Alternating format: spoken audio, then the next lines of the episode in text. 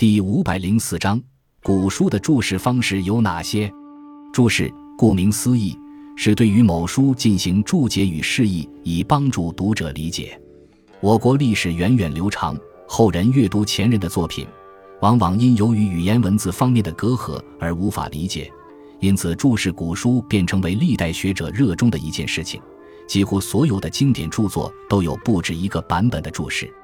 就注释的方法而言，大体上可以分为五种：一曰传，古人将儒家经典称为经，而把解释经书的著作叫做传。传是一种解说经文字词、阐明其大意的注释方式，如《春秋左氏传》《毛氏传》。二月简，简是对传进行补充订正，或是对传中隐晦简略的部分进一步说明，或是提出不同的注解意见，如对《毛诗传》进行注解的正间。三曰章句，其意在离章变句，不仅做逐词解释。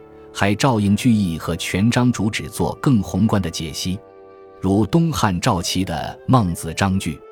四曰集解，又称集注、集说等，是汇集各家解说，并加上自己意见的注释方法，如魏时何晏的《论语集解》。